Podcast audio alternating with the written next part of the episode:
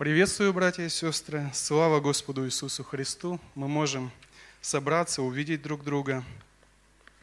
И я верю, что э, многие люди сегодня получат благословение и уже получили, наверное, наверняка.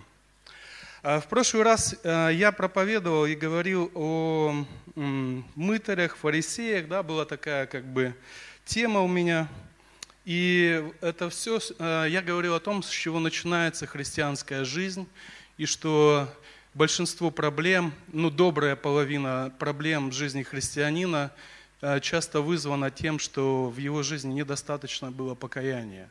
То есть он не, не всецело посвятил себя Господу, не всецело обратился к Нему. И потом он начинает хромать в своей жизни. А, но знаете, я столкнулся с такой вещью, с такой проблемой, что э, Сегодня была такая поговорка, я не знаю, вы слышали или нет, э, что э, если или Библия удержит тебя от греха, или грех удержит тебя от Библии. Слышали, да?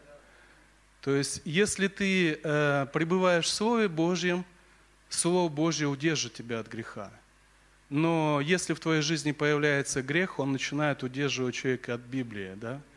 И сегодня есть такая очень такая тонкая тактика дьявольская. Он а, не просто удерживает людей от чтения Библии, он говорит, что, например, ну вот это не важно, это вот к тому относилось, это к этому относилось, это, как вот один брат говорил, говорит, ну это же евреям написано, послание евреям, это же, ну не нам написано, да, то есть как бы, и э, для людей Библия становится чужой – а Писание, апостол, э, апостол Петр четко говорит, что все Писание Бога духновенно и полезно. Да? И когда мы как бы вот говорим, ну это не к нам, это не ко мне, это, э, то у нас появляется такая, знаете, между нами и Словом Божьим появляется такая пропасть. Да? Вот. И э, когда мы говорим, например, о фарисеях, люди скажут, ну конечно, это же были как бы нерожденные свыше люди – это ж не были христиане, это не были, они не были в церкви. Они не заключили завет с Господом. Они не были крещены Духом Святым, правильно? Но как это может относиться к нам? Но мы же совсем другое дело. И все предупреждения, ну да, закваска фарисейская, это все так, конечно, оно это, но в основном, в основном нам, конечно, это все не грозит. И люди как бы уже даже не Ветхий Завет – они уже Новый Завет читают как будто для других, да? То есть как бы это к нам уже не относится. И слова Иисуса, ну это ж Он сказал тем, тем, тем, но я ж не такой. Я ж член церкви, я ж, Господь меня коснулся, Господь простил мои грехи, я ж уже жертву не приношу, я ж там уже там руки не обязан мыть там, ну хотя руки хорошо мыть, да, особенно во время карантина. И поэтому э, вот я э, хотел перейти, у меня было желание перейти к, э, дальше в этой теме, э, что значит искать Царство Божие и правды Его, перейти э, к духовным дарам и к поиску своего места. Но как-то вот я услышал одну проповедь, она мне очень сильно коснулась. Вы знаете, э,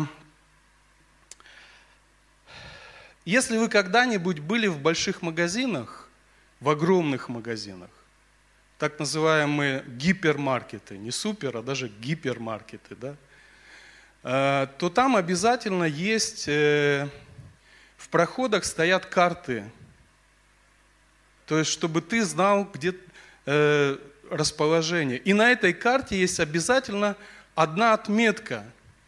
Это может быть кружочек, это может быть крестик. И там написано, ты находишься здесь, вы находитесь здесь. Куча магазинов, сотни, если не тысячи магазинов. Есть такие гипермаркеты, где вообще очень много. Ты, если ты имеешь просто карту, тебе очень все равно трудно сориентироваться. Тебе надо найти, где ты находишься по названиям каких-то магазинов. Поэтому, и поэтому важно, вот эта точка, это очень важно для того, чтобы понять, где ты находишься, от чего тебе двигаться дальше. Да? И вы знаете, Писание, Писание, оно не просто не просто набор каких-то провозглашений и лозунгов, хотя это очень хорошо. Места Писания, которые там, как обетование, как провозглашение. Но оно еще, э, написано, Библия это зеркало, да? Оно еще показывает тебе свое, твое состояние. Где ты находишься, да? есть очень, одна очень интересная книга. Ну, прежде чем о ней говорить, я хотел бы еще одну вещь сказать. Вы знаете, мы как христиане, у каждого из нас, как человека, есть сильные и слабые стороны. Обычно наши сильные стороны связаны с нашими дарованиями, которые мы имеем. У меня был один, э, ну, могу назвать его другом, братом, человек, который имел очень сильный дар, как бы харизму руководить, да? И он там был в высших там слоях там общества, он был начальником отдела, э, значит, Державного банка Украины, там, то есть очень высокого полета птица, да. И мы с ним беседовали, и он меня как бы наставлял, говорил, говорит, определи, какая у тебя сильная сторона. И говорит, дави, жми на газ. Вот в том, что у тебя есть сила, в этом жми на газ. Да? И я видел, что он действительно одаренный, очень одаренный человек. Вот такой, знаете, прирожденный руководитель. Но в то же самое время он вот все, и христианин, да, и в то же самое время, когда что-то касалось его, например, я помню, перевел одну, один материал, дал ему, и он прочитал, и он понял, что это относится к нему. Но он сказал, это, говорит, не я, это вы виноваты, что я такой. Вы, говорит, мне подчиняетесь, вы, говорит, идете на манипуляцию. Это вы виноваты, что вы мне, ну, как бы, что я вами, вами манипулирую и так далее. То есть он старался э, всячески скрыть свои э, слабые стороны. Но интересно, интересно, что есть такая, э, был, э, есть такая поговорка в английском языке, ну, а, на английском языке. Она звучит так. Результат твоей жизни зависит не столько от того, насколько ты хорошо играешь сильной рукой, а от того, насколько слабо ты играешь слабой. Ну, я вам так скажу, вот есть русская пословица, которая гласит там, где тонко, там и рвется – да? Есть слабые места. Да? И мы, как христиане, у нас есть две крайности. Мы или как бы видим какие-то недостатки в сами в себе и сосредотачиваемся на этих недостатках, и мы знаем, что вот у нас есть вот такая определенная проблема, и это останавливает нас. Или же у нас есть какая-то сильная сторона, и мы пытаемся забыть про все наши, как бы, то есть Понимаете, э, дар очень важен, дарование очень важно, призвание очень важно. Если бы не было у апостолов даров, вспомните, какими они были до того, как Дух Святой сошел на них. Да? После этого у них появился, а, Господь дал им, Дух Святой дал им дарование. Это очень важно для служения. Но в то же самое время наши слабые места, это связаны с нашим характером, это связано с нашим плодом. Обычно, когда мы общаемся с людьми, люди, которых мы любим, хорошо к ним относимся, мы как бы стараемся на их сильные стороны смотреть. Но если у тебя есть люди, которые тебя, ну как, ну, не переваривают, а они обычно видят просто все твои, они все твои недостатки подчеркивают и смакуют, да? Вы знаете, нам надо и то, и другое. Нам надо действовать в духовных дарах. Нам надо быть ревностными в том, что мы чувствуем Господь, к чему нас призывает. И в то же самое время не забывать о том, что дьявол знает, не только мы знаем и догадываемся, но дьявол знает те слабые места. Мы должны об этом молиться. Мы должны не только развивать дарование, но и развивать наш собственный характер. Молиться об этом Господу. Но это так, как вступление – есть одно очень интересное место Писания. Это книга Откровения, 3, 3 глава, 19 стих. Там написано так. «Кого я люблю, тех обличаю и наказываю. Итак, будь ревностен и покайся». И 20 стих. «Се стою у двери и стучу, если кто услышит голос мой и отворит дверь, войду к нему и буду вечерять с ним, и он со мной». И вы знаете, это все идет вместе. Мало того, что это не говорится о людях неверующих, это говорится о церкви. К определенной церкви Бог обращается с такими словами. Из, из этого текста можно сделать два очень интересных факта. То, что Бог нас обличает, подтверждает то, что Он нас любит. Вы знаете, плохое состояние, когда тебя уже ни в чем Бог не обличает. Это значит, Он тебя оставил. Помните, там написано, что если мы остаемся без наказания, да, то мы незаконные дети. То есть мы все равно. Богу уже по отношению к нам, Он нас оставил. Да? Поэтому то, что Бог обличает, продолжает обличать, это говорит о том, что Он нас на самом деле любит. И второй факт. Отсюда же. Невозможно иметь близкие отношения с Богом, не умея каяться и не, не умея быть открытым к обличениям. Вы не будете иметь близких взаимоотношений с Богом. Он говорит, приду и вечерю с Ним буду. Когда? После чего? После того, как Он говорит, будь ревностен и покайся. Все, э, кого я люблю, тех обличаю и наказываю. Если твое сердце не открыто к Божьим обличениям, твои отношения с Богом будут поверхностными. У тебя никогда не будет глубоких взаимоотношений.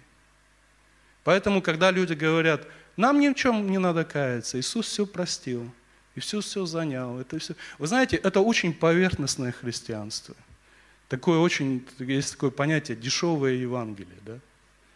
Когда человек не, не, э, не хочет несерьезно задуматься над своей жизнью, он хочет так вот проскакать по своей жизни так налегке, да, вот, и как бы попасть туда, куда он хочет. Итак, есть одна книга, очень интересная, я уже с нее начал читать, это книга Откровения. И там написано так. Там говорится, что это... Сейчас, одну минутку. Откровение, 22 глава, 6 стих. «И сказал мне, сии слова верны и истинны, и Господь Бог святых пророков послал ангела своего показать рабам своим то, чему надлежит быть вскоре. «Сия гряду скоро, блажен соблюдающий слова пророчества книги сей». Мы знаем, что книга Откровения написана последней из всех книг. Она написана уже, и она адресована к церквям. Там есть послание к семим церквям, да? Э, которые уже были где-то 40-50 лет, они уже были, как образовались эти церкви. То есть это не книга, э, вот как Евангелие, когда вот там еще только это все рождалось, а это уже определенный прошел период, 40-50 лет. То есть уже определенные какие-то есть плоды. И там есть... И вот эти семь церквей, они попали туда не случайно – это все прообразы того, э, вы знаете, с самого начала, с самого начала, когда только Иисус заговорил о церкви, первое упоминание Иисуса, когда Иисус упомянул церкви, он, когда он сказал, э, сказал Петру, Матфея 16, 17. Тогда Иисус сказал ему в ответ, «Блажен ты, Симон, сын Ионин, потому что не плоть и кровь открыли тебе это, но Отец мой, сущий на небесах. И я говорю тебе, ты, Петр, и на сем камне я создам церковь мою, и врата ада не одолеют ее. Как только Иисус сказал о церкви, Он сразу же сказал о том, что церковь будет атакована. Врата ада – это отборные силы сатанинские, да? То есть Иисус с самого начала предупреждает, что церковь будет, да, и постоянно она будет под атаками. В данном случае Иисус не сказал о каждой поместной церкви. Он сказал о церкви вселенской. И мы знаем, например, что вот эти семь церквей, да, которым было послание, они сегодня, э, эти города находятся на территории Турции, и там нет никаких церквей. как поместные церкви эти церкви исчезли. Но Вселенская церковь существует. Если где-то в одном месте церкви распадаются и умирают, в другом церкви они, вместе они появляются. Поэтому церковь вселенская, она будет всегда, но она будет всегда находиться под атаками. И здесь очень интересно, э, что Иисус, э, когда Он основывал церковь, Он знал, что поместные церкви будут несовершенны. И вот этот, э, значит, пример из этих семи церквей, он говорит о проблемах этих церквей. Ну, во-первых, прошло 40 или 50 лет после того, как они были основаны. Вы знаете, что такое 40 или 50 лет, да? Вот нашей церкви Ковчег Спасения сколько лет? 32, да? 32 года. Те, кто помнит, 15 лет назад отличалось чем-то было по-другому? Или все так и было с самого начала? Отличалось. А 30 лет назад? Еще больше отличалось. Церкви меняются. Поколения приходят, поколения уходят. Да? Мы видим, что, например, и это было всегда в истории так, было всегда, что сначала приходило пробуждение, потом, значит, уже э, дети они принимали это уже как само собой разумеющееся, многие вещи не переживали. И обычно, обычно на третьем, на четвертом поколении пробуждение потихоньку э, сворачивались. Да? И вот мы видим здесь, значит, что, э, что здесь прошло около 40 или 50 лет. Э, первая церковь, которая здесь упоминается, это церковь Эфесская. Я немножко Немножко буквально о ней скажу, потому что я бы хотел, я не думаю, что мы похожи на Ефесскую церковь. Я хочу, э, я хочу немножко о других церквях поговорить. Но мы можем прочитать. Откровение 2.1. Ангелу Ефесской церкви напиши, так говорит держащий семь звезд в деснице своей, ходящий посреди семи золотых светильников. Знаю дела твои. Интересно, что в оригинале написано, знаю великие дела твои и труд твой, и терпение твое, и то, что ты не можешь сносить развратных, и испытал тех, которые называют себя апостолами, и они не таковы, и я нашел, что они лжецы. Ты много переносил, имеешь терпение, и для имени моего трудился и не изнемогал. Вы знаете, Господь всегда, когда Он говорит, Он сначала говорит, Он, вот, вот, вот, понимаете, вот Он не то, что наш друг, который нам льстит, да, или наш враг, который говорит нам только плохое. Он говорит о хороших вещах. Он говорит о проблемах, и потом он говорит о решениях этих проблем. Очень интересно. Ефесская церковь, это можно сказать, она была, ну, как бы колыбелью всех церквей, которые были после названы. Потому что именно в Эфесе Ефесская церковь э, была самой сильной и влиятельной в Малой Азии. В Эфесской церкви трудился апостол Павел. Три с половиной года он был в Эфесе. Да? В Эфесской церкви Акила и Прескила до этого трудились. Потом Тимофей, он, помните, он пишет, он говорит, я для того тебя оставил в Эфесе, чтобы ты... То есть Тимофей служил в этой церкви. То есть очень много было. И, и это город Эфес, он был очень, э, известен, э, он был очень развратным. Почему? Своим развратом. Потому что там находилось одно из семи, э, чудес света, а, э, храм Артемиды Эфесской. И ну, буквально пару слов я скажу. А, значит, этот храм а, Артемида Эфесская была богиней плодородия и производительной, воспроизводительной функции, скажем так. То есть там было, это имеется в виду, ну, как бы, ну, понимаете, да? То есть это и плодородие касается, и всех сфер жизни, воспроизведения. Да? И там был культ вот, поклонения, там было очень много там, храмовой проституции. То есть там просто жили вот э, такие жрицы, которые вот... И туда вот со всей, значит, Римской империи, вот там поклонение этой... Она по-римски называлась Диана. Это была э, богиня Диана, вот, римляне называли. А, а греки называли, э, как ее, Артемида Эфеская, да? А, значит, э, что интересно, кроме этого, там был еще такой закон, я не знал, вот недавно узнал, вот как раз из проповеди брата, меня сильно это коснулось. Он говорит, что э, на территорию храма, если кто-то заходил, то его нельзя было арестовать.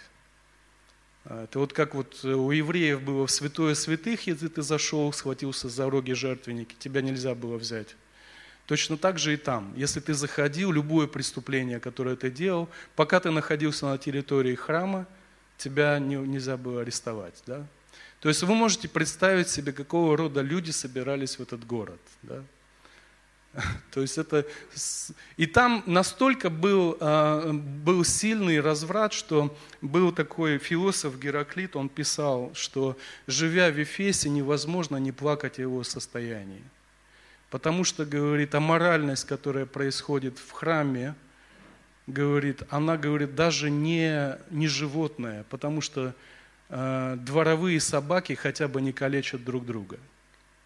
Что он имел в виду? Ну, явно какие-то вещи, там, извращения происходили. То есть какие-то моменты. И вот церковь находилась в этом городе. И здесь написано, что она очень много потрудилась. Там написано, что стало известно по, по всей Ахае. Помните, там написано об Эфесе.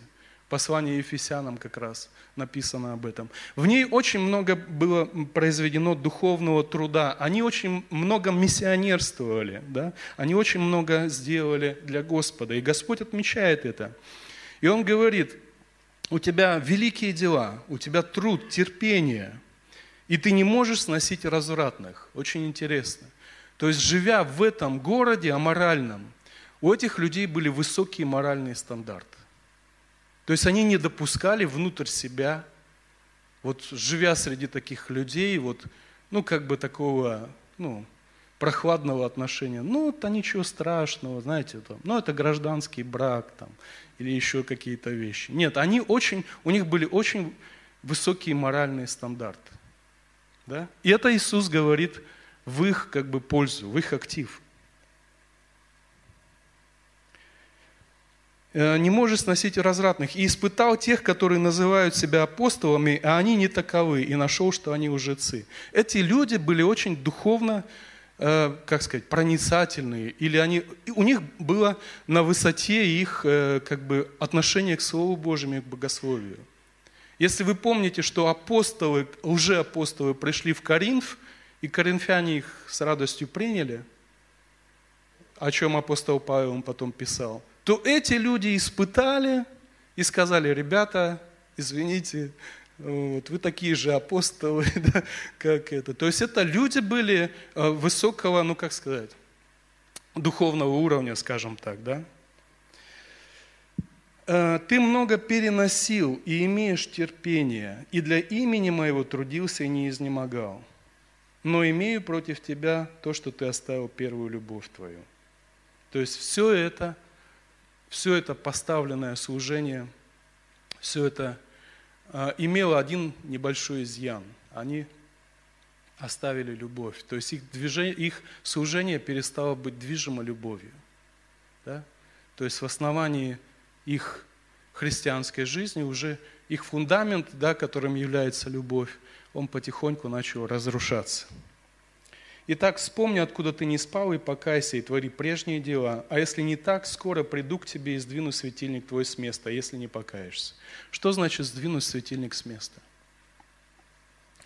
Можно понять так, что Господь говорит, тебя просто не будет. Сдвинуть светильник – это значит прекратить существование.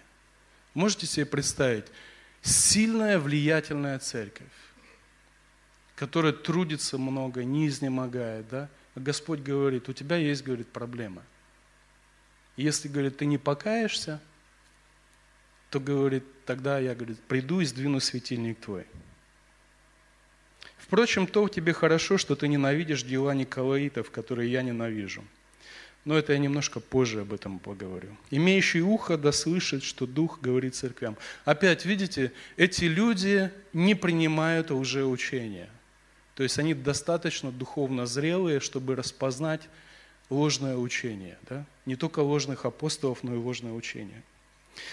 Я думаю, что и э, эта картина в большей степени, ну, разные есть церкви везде. Нельзя сказать, что вот мы живем в такой-то период, или наша страна в таком-то периоде. Вот все вот эти характеристики, это можно отнести как к нам лично, так по местному собранию, так и, и бывает иногда, что даже вот состояние церкви страны в общем – и э, соглашаются, ну, я, я лично согласен с тем, что это можно описать состояние церкви в Америке сегодня. Ни в одной стране мира не было столько труда вложено, таких духовных откровений, там не, не было таких действительно благословенных помазанников. Ни одна страна мира не трудилась так в миссионерском поле. Ни одна страна мира. Много, то есть им, именно, имеется в виду именно церковь Америки, да? Я думаю, что ну, это к ней относится очень, ну, как бы очень актуально именно вот, что касается Эфесской церкви. Следующая церковь – это Смирнская церковь. Там очень интересно тоже. Но я буквально вкратце пробегу. Это э, церковь, которая находилась в гонениях и находилась под давлением, серьезным давлением. И он говорит, Иисус говорит этой церкви – и ангелу Смирнской церкви напиши, так говорит первый и последний, который был мертв и все жив. Знаю твои дела, и скорбь, и нищету. Впрочем, ты богат. И злословие от тех, которые говорят о тебе, что они иудеи, а они не таковы, но сборище сатанинское. Не бойся ничего, что тебе надо будет претерпеть. Вот дьявол будет ввергать из среды вас в темницу, чтобы искусить вас, и вы будете иметь скорбь дней десять. Будь верен до смерти, и дам тебе венец жизни. Имеющий ухо слышать да, э, слышать да слышать, что Дух говорит церквям. Побеждающий не потерпит вреда от второй смерти.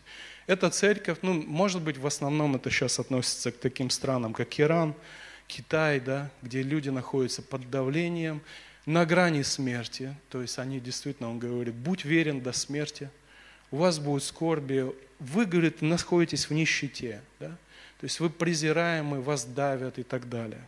Вот. Это, э, ну, самое интересное, что за всю историю христианства ни, никакие гонения никогда не разрушали церковь, они делали ее только сильнее.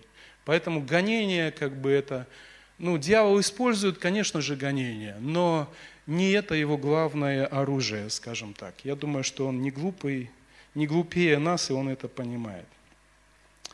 И вот следующие три церкви, о которых бы мне хотелось поговорить, которые, ну, как-то откликаются действительно, то, что происходит у нас в стране, вообще вот вокруг нас, да, это можно назвать их церкви, которые находятся в состоянии затухания –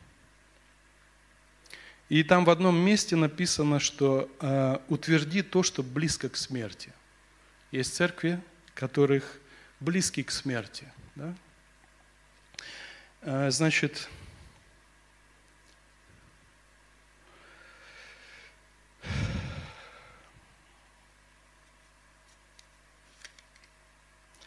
Итак, иногда атаки дьявольские – это прямые гонения, но чаще в виде искушений и влияний – на людей. Дьявол старается так повлиять на христиан, чтобы они потеряли свою прежнюю чистоту, силу, посвящение, понимание важности Евангелия.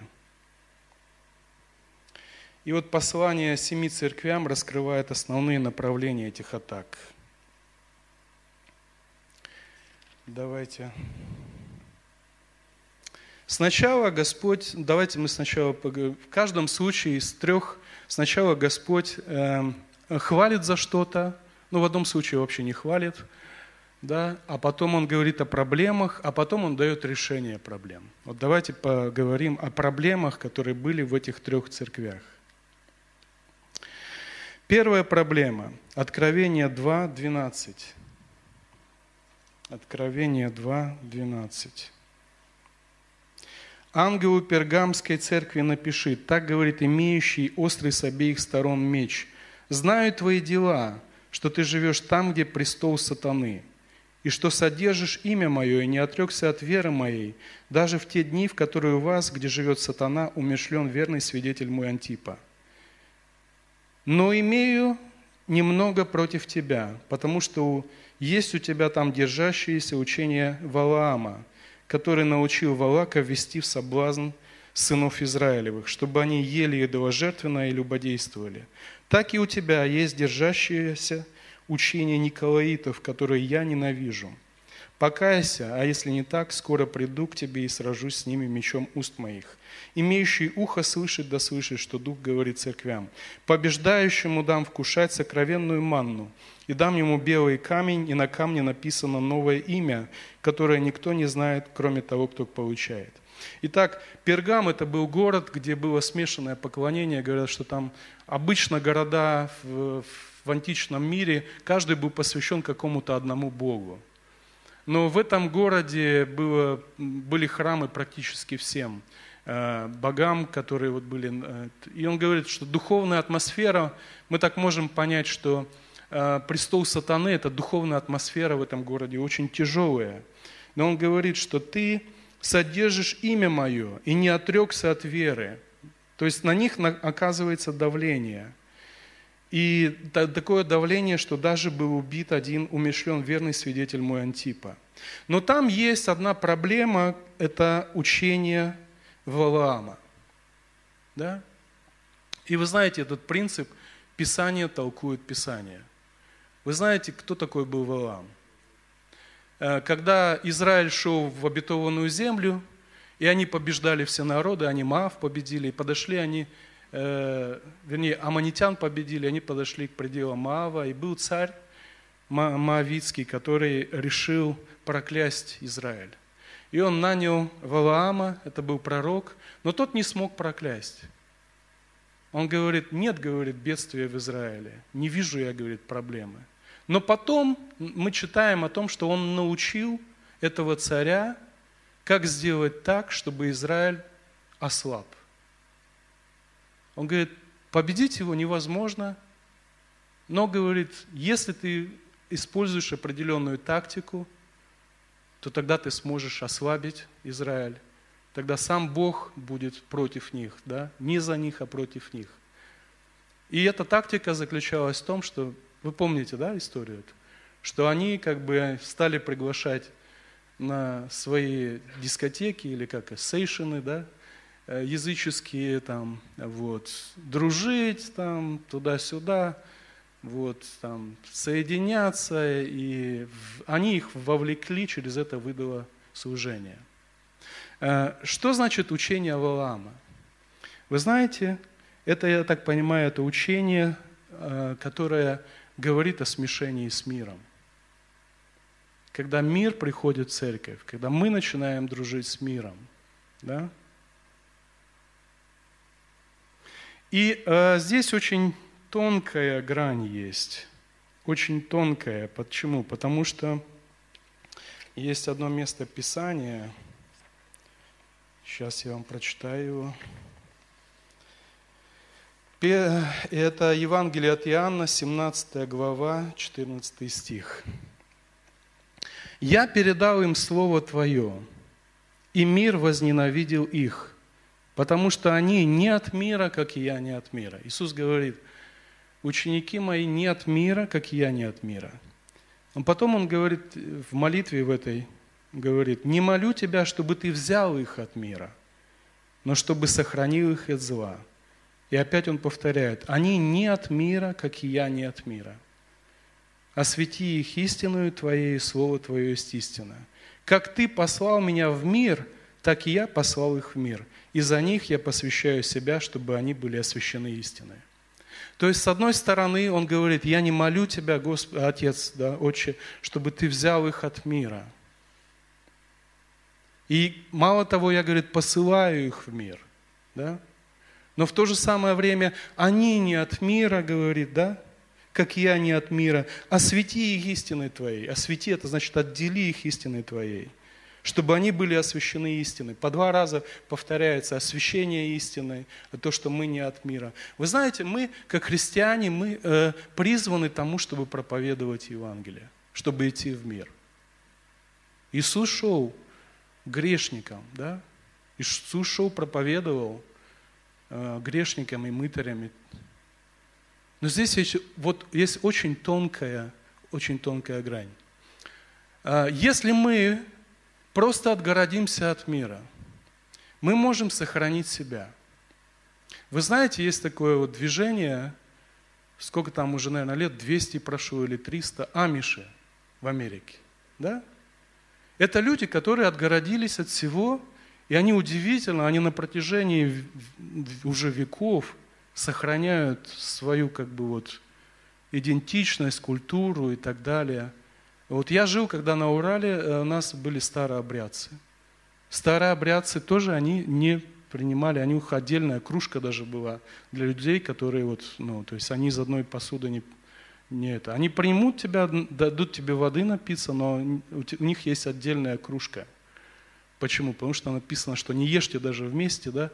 И они сохранились. Интересно, что вот э, их находят там в Аргентине, снимают, ну все, они вот как будто вот из 19 из 18 века, вот они там только на мотоциклах ездят и это. Радио у них нет запрещено, телевизора нет, не знаю, как у них с мобилками, вот это самое.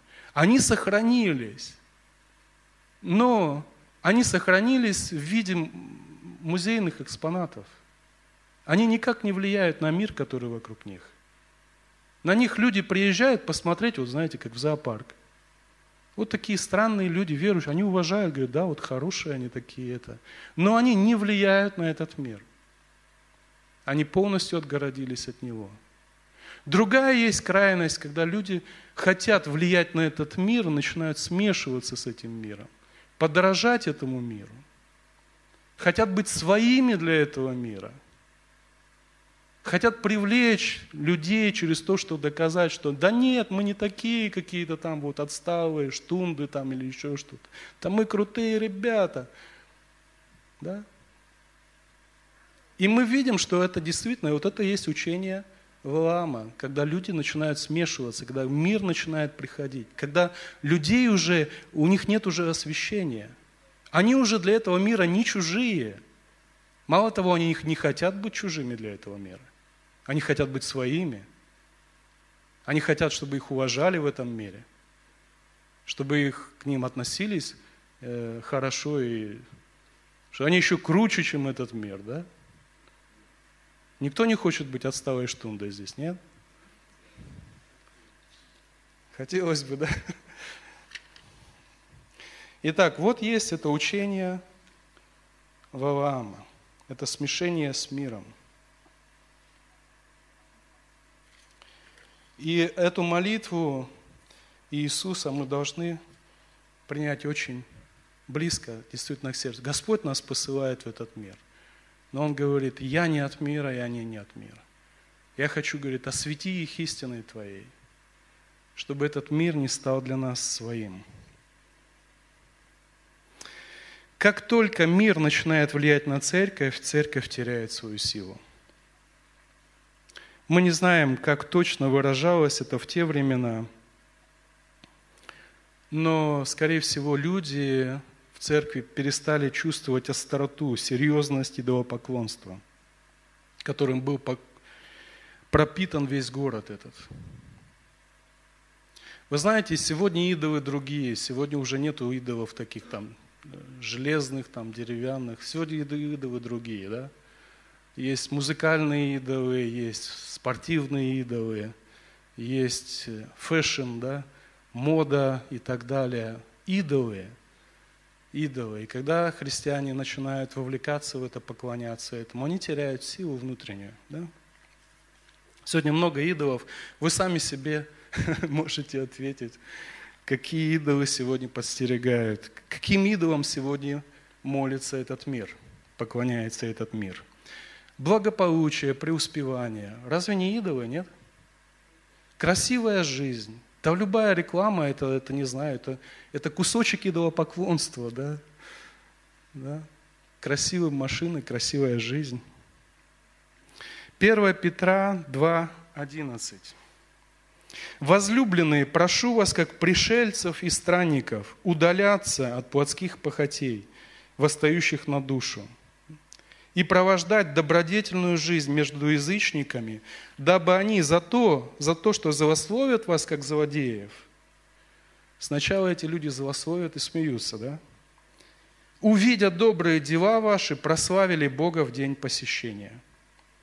1 Петра 3,15. Господа Бога светите в сердцах ваших. Будьте всегда готовы всякому требующему от вас отчета о вашем уповании дать ответ с кротостью и благоговением. То есть имеется в виду, что настолько светите Бога в своем сердце, чтобы у людей возникли вопросы. Почему ты не такой? Чем ты отличаешься? Я чувствую, что здесь что-то другое, здесь другой дух, да? Поэтому возникают у людей вопросы. Вторая опасность, о которой предупреждает Иисус в этих посланиях к этим церквям – это оправдание греха. Вы знаете, есть люди, которые открыто живут во грехе и как бы говорят все равно. А есть очень такое более тонкое э, искушение. Это когда люди пытаются, привыкают жить во грехе и начинают э, объяснять, что с ними все нормально. То есть они находят такие учения, которые говорят о том, что с ними все хорошо, все нормально. И вот брат интересно рассказывал, он говорит, пришел к нам, говорит, человек, э, и на двух страницах мы его, говорит, э, отлучали от церкви за то, что он начал употреблять наркотики. Ну, это в Америке. Ну, не знаю, в Америке сначала, а потом у нас это. Так что не, удиви, не удивлюсь, если через какое-то время у нас такое будет. И этот человек отказывался бросить наркотики, и он пришел на э, церковный совет, и у него было две страницы напечатано мест Писания, обоснование того, что они не имеют права его исключить. То есть этот человек взял места Писания, выбрал. Вы знаете, если вы хотите оправдать свой грех, оправдать свою жизнь, свою лень, свою корысть, да? жадность и так далее, вы найдете места Писания, которые вы это, вы сможете целую, вы даже не то, что найдете сами, вы проповедников таких найдете. Сегодня я слышу, это в Украине уже проповедуется. Не слушай своей совести, твоя совесть врет тебе. Все, ты уже искуплен, никаких проблем. Это немощная, да, совесть может быть немощная. Совесть может нуждаться в исправлении. Но Писание предупреждает, оставившие добрую совесть, что?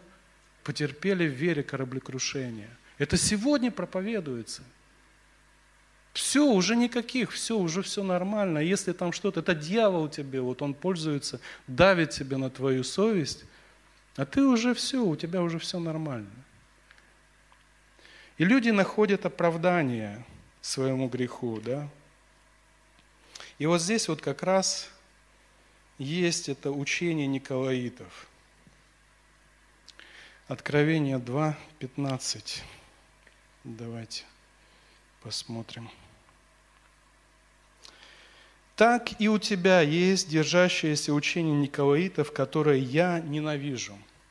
Вы знаете, есть много ну, немного, но есть несколько разных толкований, что значит учение Николаитов. И если взять этот принцип, да, Писание толкует Писание, то мы не можем э, истолковать по Писанию, что это такое. Скорее всего, это просто название. Но есть такие толкования, например, я, я вот, ну, слышал, что это вот демократия в церкви. Э, значит, слово э, Николай, да, имя Николай – оно э, переводится так. Ника – это побеждать. И была, есть такая богиня победы Ника. Да? И интересно, вот бренд этот Nike, это вот как раз вот имя этой богини, победа. Да? Лаос – это простой народ. То есть побеждать простой народ. Да? Слово демократия переводится демос – это население – Кратия – это правление. Да? То есть это другое греческое слово, одно греческое слово не может заменить другое слово. И, и смысл, и порядок слов там совершенно другой. Я не думаю, что здесь идет речь о демократии. Я слышал, когда я покаялся, я слышал такую версию, что не, не, э, учение Николаитов – это учение власти над простым народом, это разделение на э, священство и прихожан. Тут есть священники, а вот есть простые прихожане. Да? Но опять же, вот, ну, мы не можем утверждать, что это именно так. Но, вы знаете, когда мы читаем, нам главное не упереться в какие-то вот такие тонкости, не застрять на них. Потому что мы не можем утверждать ни то, ни другое. Да? Но мы можем, мы можем посмотреть вообще, о чем это говорится, какая общая, какая общая ну, как, как сказать, картина да, или общий смысл этого – есть свидетельства интересные первых э, отцов церкви второго века, которые говорят об этом учении. Они говорят о том, что э, был такой э, отец церкви, Ириней его звали, он жил во втором веке. И он говорил, что учение Николаитов, это они жили потакая своим необузданным похотям. Климент Александрийский, второй век, он писал, «Они предавались наслаждениям, подобно козлам, и вели жизнь, потворствуя своим э, слабостям и порокам. Э, апостол Павел пишет в Римлянам 3 глава, 7-8 стих. Римлянам 3 глава, 7-8 стих. Это еще за 50 лет до того, как написана книга Откровения. «Ибо есть э, Ибо если верность Божья возвышается моей неверностью к славе Божией, то за что еще меня же судить как грешника? Не делать ли нам зло, чтобы вышло добро? Как некоторые злословят нас и говорят, будто мы так учим. Праведен суд над таковых. И 6 глава, 1 стих. «Что же скажем? Оставаться ли нам в грехе, чтобы умножилась благодать?» Было такое учение, что но чем больше ты грешишь, тем больше Бог проявляет благодати. Да? И вот чтобы больше умножилась благодать, надо как раз вот нагрешиться так, чтобы с ушей уже лезло, знаете. И тогда вот это как раз вот я, помните, говорил, это было учение этого э, Гришки Распутина. Это как раз его учение. Нагрешиться всеми возможными способами, какими только можно, а потом каяться, каяться, и вот эта вот благодать умножается. Да? Пережить, пережить себя, вот, чтобы как новая копейка. Да? И он говорит, «А, мы умерли для греха, как же нам жить в нем. И он говорит, что некоторые говорят о том, что мы так учим. То есть, что такое учение Николаитов? Это когда люди говорят, это была греческая философия, что дух наш душа наша, она совершенна, а плоть, ну, тело наше, оно греховно. И есть такое искушение в нашей жизни, когда мы говорим, да, мой дух спасен, мой дух с Господом, моя душа у Господа. А плоть, ну что плоть? Пусть живет, как она хочет. Я помню, один брат говорил, когда он не мог никак побороться с грехом, он говорил, ну это плоть, если ей так надо, Пусть она грешит. Главное, чтобы я с Господом в духе моем был. Да? И вы знаете, э, это такое богословское оправдание, почему не нужно заботиться об освящении, бороться с грехом, побеждать и усмирять свою плоть. Вы знаете, бороться с грехом, побеждать плоть, это трудно, неудобно и, ну, как сказать, мало в этом драйва, да, скажем так, да, поститься там, что-то молиться, это. И вот есть такое богословское оправдание, что всего этого не надо вообще. Главное, ты в духе твоем спасен. Главное, Иисус уже все, основ... все сделал. Теперь, если что-то и происходит, вот как брат один шутил, я, говорит, со своей плотянкой, говорит, не, не яшкаюсь, говорит. Прихожу домой, говорю, что ты хочешь? Она, есть. Я ее накормил на это, швырнул на диван, говорит, пусть валяется. Буду я еще ей э, заниматься. Ну, это шутка такая, да? Но вот шутка шутка, да, но действительно есть такое отношение. когда люди начинают смотреть сквозь э, пальцы на вещи, которые в их жизни происходят. Они начинают объяснять это физиологией там, или еще чем-то, или какими-то вещами. Они просто не хотят там. И когда читаешь, апостол Павел говорит, вы еще не до, грех, не до крови да, сражались, подвязаясь против греха. Они думают, о чем это законник этот пишет? Зачем сражаться с грехом? Итак, оправдание греха. Это вторая проблема. И самое интересное, что Иисус подчеркивает, что Он ненавидит учение николаитов.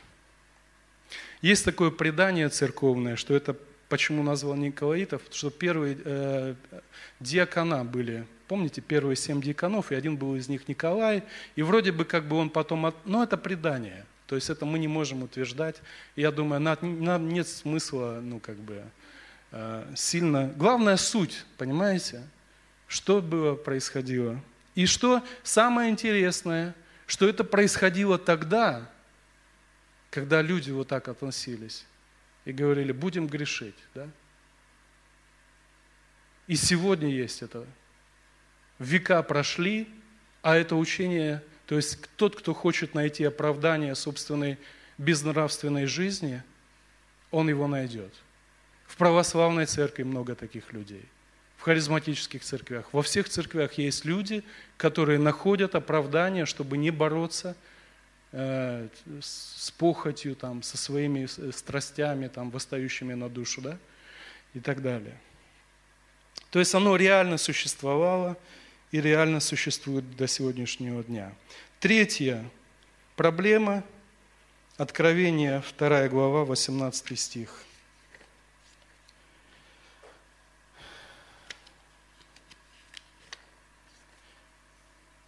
И ангелу Феатирской церкви напиши, так говорит Сын Божий, у которого очи, как пламень огненный, ноги, подобны халкаливану. Знаю твои дела и любовь, и служение, и веру, и терпение твое, и то, что последние дела твои больше первых. Вот давайте просто подумаем, что это была за церковь. Сам Господь говорит, я знаю твою любовь.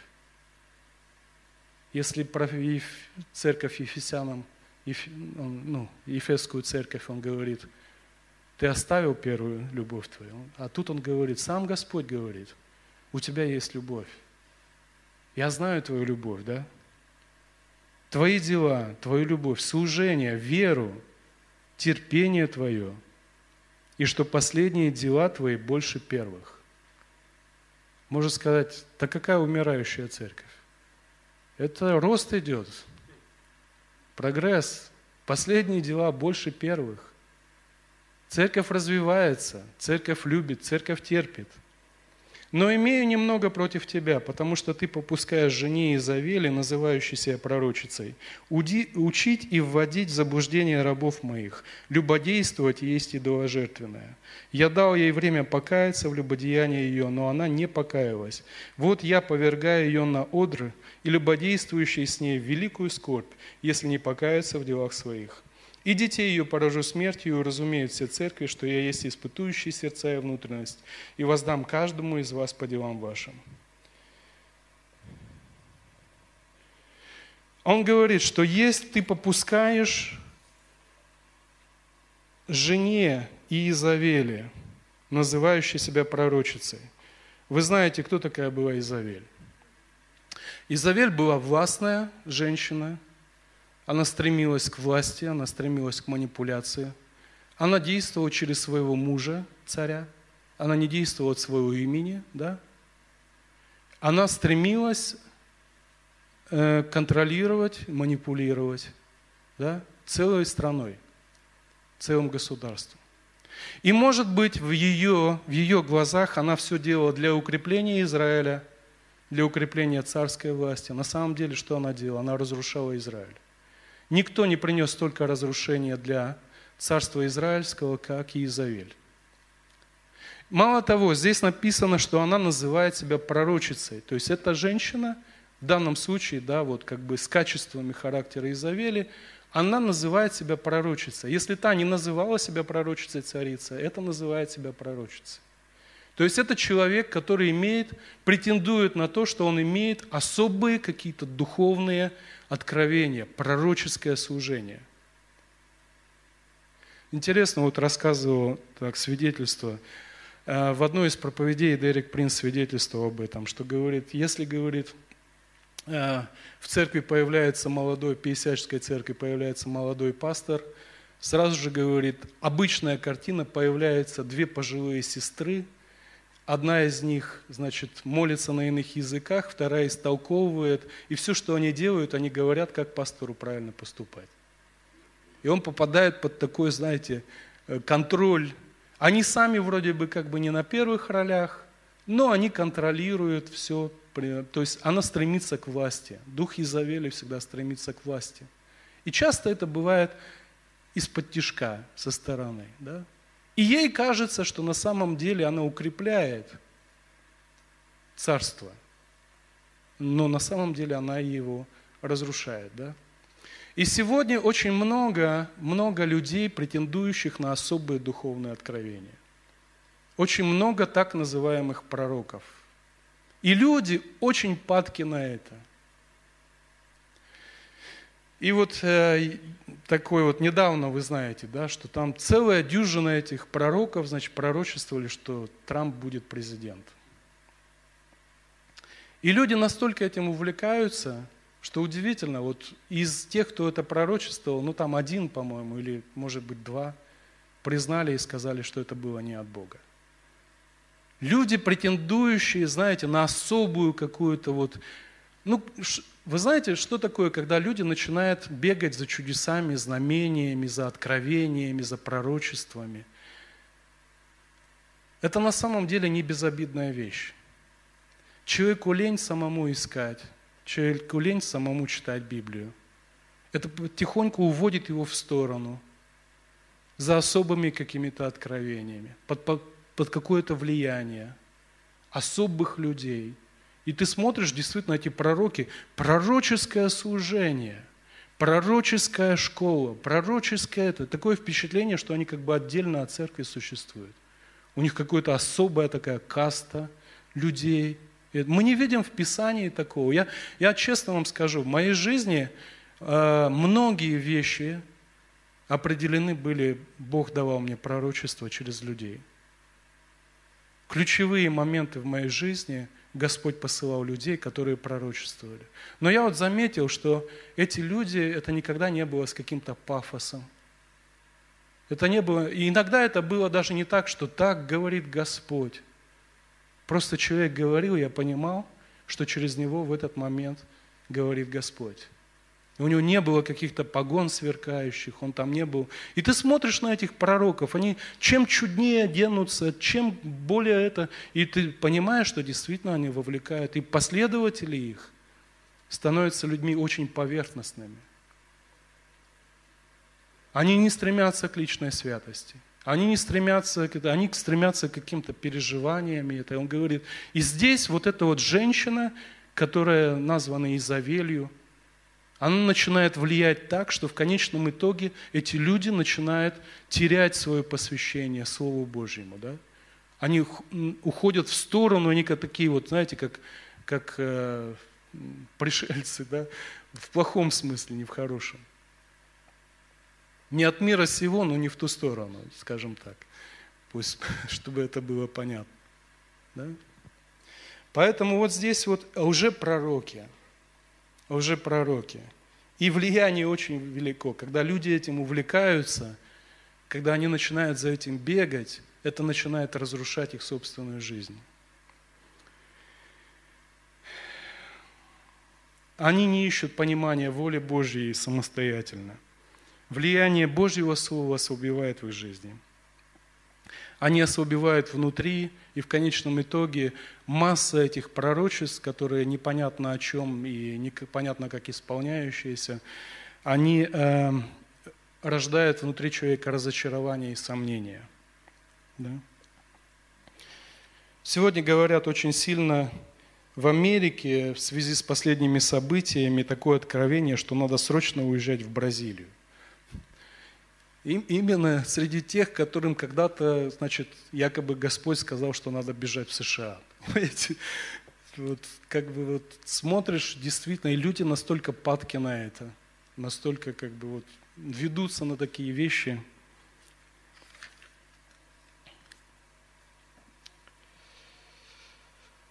Итак, это э, женщина, это уже пророчество, э, пророчица – приводит к духовному любодеянию. И интересно, что это не появилось э, с возникновением харизматического движения или пятидесяческого. В истории церкви постоянно были такие люди, которые вот восставали с каким-то особым таким откровением, таким непонятным, вот, влияли, влияли на, на целые, ну, целые пласты, скажем так, церкви. Итак, первые три проблемы. Ну, там интересно, в Откровении 2.24 написано, что не все придерживаются этого учения. То есть не все люди все равно попали под влияние этого, этой личности. Э, Первое, значит, проблемы, которые мы уже говорили. Смешение с миром. Второе, попытка оправдать грех.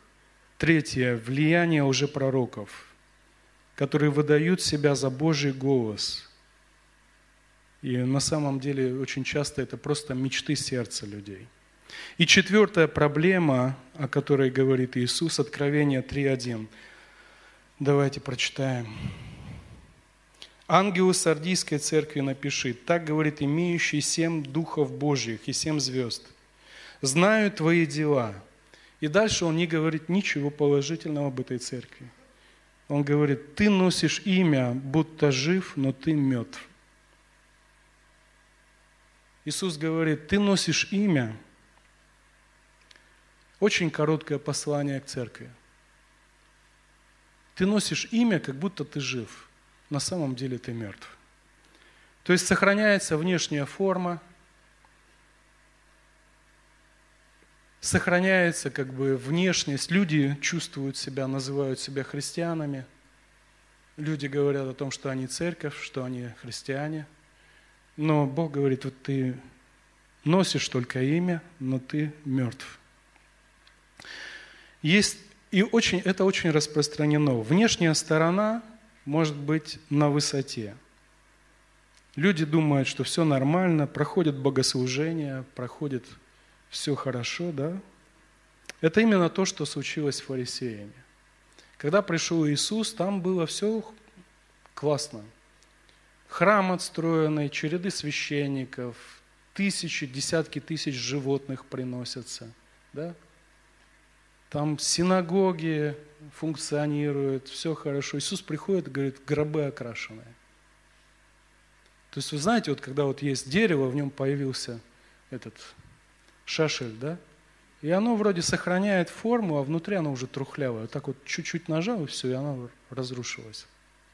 Точно так же бывает, это такая э, четвертая проблема, двойная жизнь. Люди сохраняют видимость христиан, но внутри они уже остыли полностью. Они мертвы, да? Интересная история произошла с Мартином Лютером, если вы знаете его историю. Он искал, искренне искал, кто бы его наставит, кто бы его научит. Он изучал, значит, вот теологию там и так далее. И он мечтал попасть в святой город, так называемый святой город Рим. И его послали в святой город Рим, так ему командировка выпала. И он был, пришел в ужас, когда он увидел, что творится в этом святом городе. Но при этом очень красивые храмы. При этом все в золоте, все блистает. Но он удивился тому, что происходило, там, какой там был разврат. И при этом эти все люди продолжали ходить. Красивые мессы, красивое пение, да, все очень, очень на высшем уровне, да. И он был шокирован этим. И э, Иисус сказал, вы знаете, мы можем думать о ком-то там или о, о чем-то, но э, Иисус сказал очень интересно, что внешность может быть настолько обманчива, что э, когда в притче э, Матфея 7 глава 21 стих, если вы помните, э, рабы говорят, Вот появились плевелы, да, и пшеница. Пойдем мы выдергаем. Да? И он говорит, это настолько трудно вообще определить, где цельное зерно, а где пустоцвет. Внешне очень похоже. И не наша задача выдергивать плевелы. Да? Наша задача самим быть зерном. Правильно? Да. Но вот эта проблема, которая была, даже к церкви Бог обращается, Он говорит, ты носишь имя, как будто ты жив, но ты на самом деле мертв. Наконец, решение проблемы. Вот Иисус честно сказал, вот, у вас это хорошо, а вот это вот плохо, да? И какие же Он дает решения для церквей? Первое, самое первое решение, которое Он говорит, покайся – и вот тут вот как раз мы приходим к тому, надо ли христианам каяться. Сам Иисус говорит, покайся. Это вторая глава, 16 стих, третья глава, третий стих. И вы знаете, в чем трудность покаяния для людей, которые достаточно давно верующие? Для язычников, которые не знают Бога, и грешников, для них покаяние э, легче в том смысле, что они знают, что они грешники. Но в христианской жизни бывает так, что ты потихоньку-потихоньку скользишь вниз.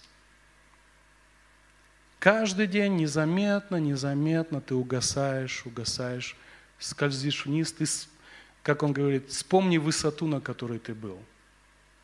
Ты потихоньку съехал, да? А для того, чтобы покаяться, невозможно опять потихоньку назад зайти. Для того, чтобы покаяться, надо сделать такое радикальное, радикальную самооценку. И сделать такое действие, которое вот конкретное действие, а не просто плавный переход обратно. В этом трудность покаяния. Что съезжание, оно происходит незаметно, а покаяние требует от нас всех наших душевных сил да, требует того, чтобы мы все сердце приложили к этому. Помните, как блудный сын написано «пришел в себя». Вдруг человека посмотрел со стороны на себя, посмотрел на, в том состоянии, в котором он оказался, и сказал, а что это такое? Что это со мной? Пришел в себя, да?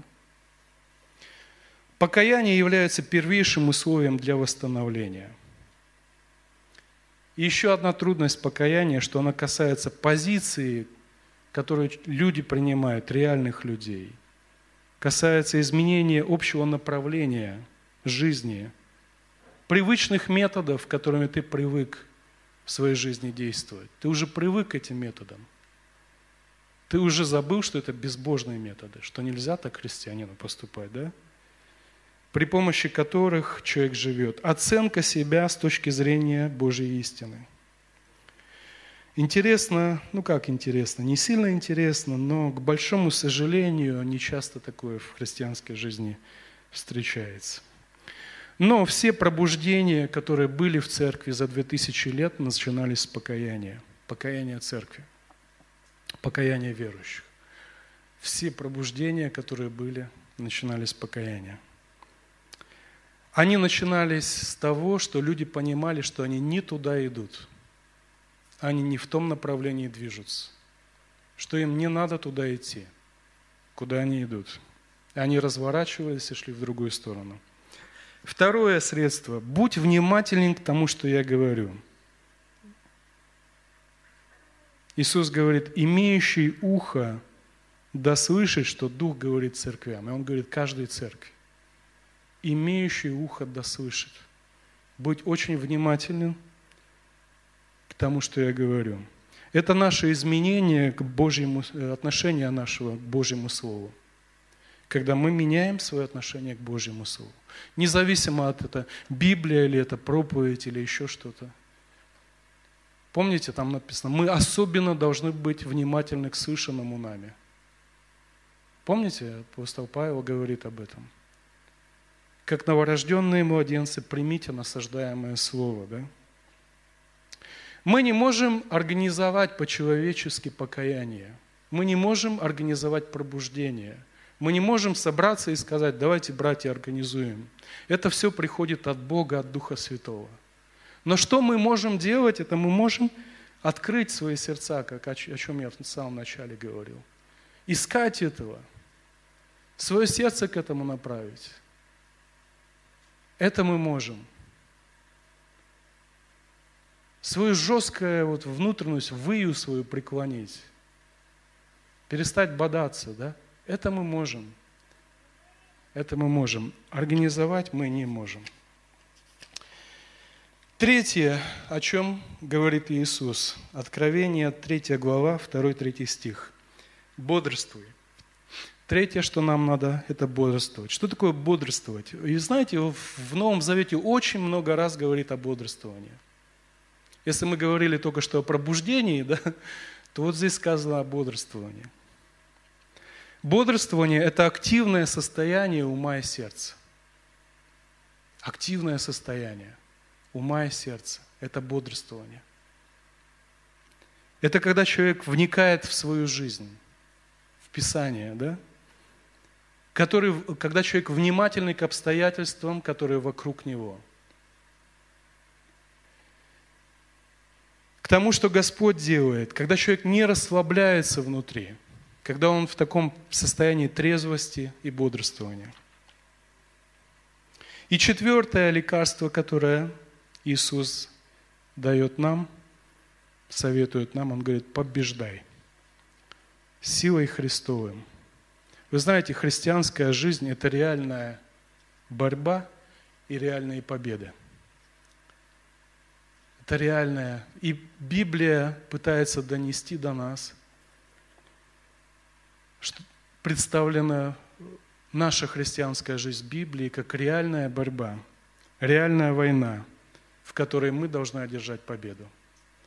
Мало того, вчерашней победы недостаточно на сегодня. А сегодняшней победы будет недостаточно завтра.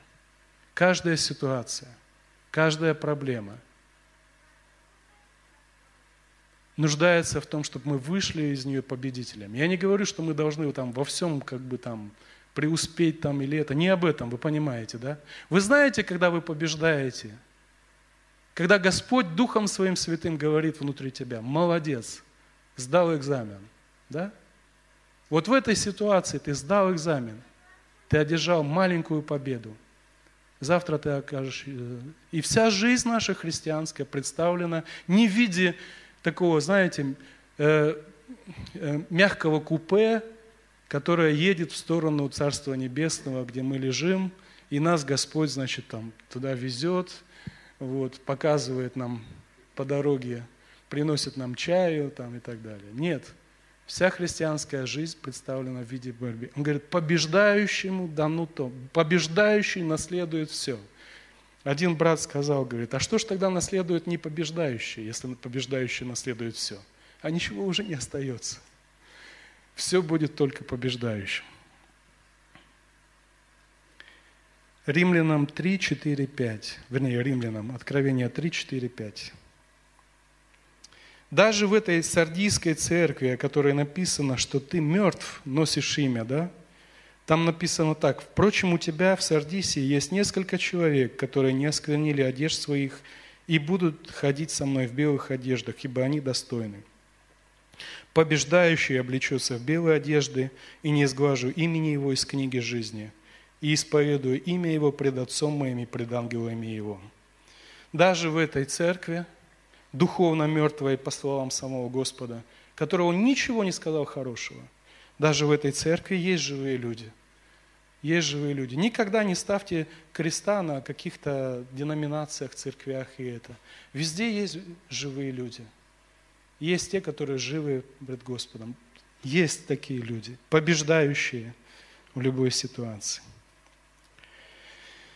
Вот, как бы, я думаю, что э, я верю, что это вот действительно, как написано, что блажен человек, кто читает слова пророчества книги сей, да, блажен соблюдающий слова пророчества книги сей. И Господь показал рабам своим, что надлежит быть. Мы можем на основании вот этого описания да, проверить свою жизнь. Следующие две церкви я как бы немножко, может быть, в следующий раз или когда. Но я думаю, что вот наше состояние примерно как вот в этих трех церквях. И есть любовь, и есть терпение, и есть служение, есть победы определенные. В то же самое время есть лицемерие, есть остывание, да? есть как бы уже учение, есть погоня за чудесами, за золотыми пломбами, да, за ангельскими перьями и так далее. Это все есть, это сегодня присутствует. Пусть Господь благословит нас. Давайте помолимся.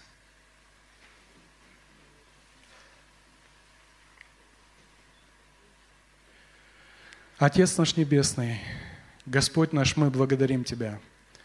Благодарим Тебя за то, что Ты прошел первый перед нами этим путем, Господь, за то, что Ты победил, за то, что Ты, Господь, отдал себя, Господь, без остатка для нас, Господь. Боже, помоги нам, Господь, помоги нам в ответ, Господь, посвятить себя Тебе полностью, Господь. Помоги нам, Господь, быть внимательны к Духу Твоему Святому – Помоги наше сердце развернуть, Господь. Помоги нам, Господь, не попасть в духовное обольщение или облениться духовно, Господь. Благослови нас, Отец, чтобы мы, Господь, всегда бодрствовали, Господь, на всякое время. Благослови нас, Отец, благослови. Господь, мы открываем свои сердца перед Тобой. Мы благодарим Тебя за Дух Твой Святой. Мы благодарим Тебя. Слава Тебе, честь и хвала Тебе, Боже наш. Аминь.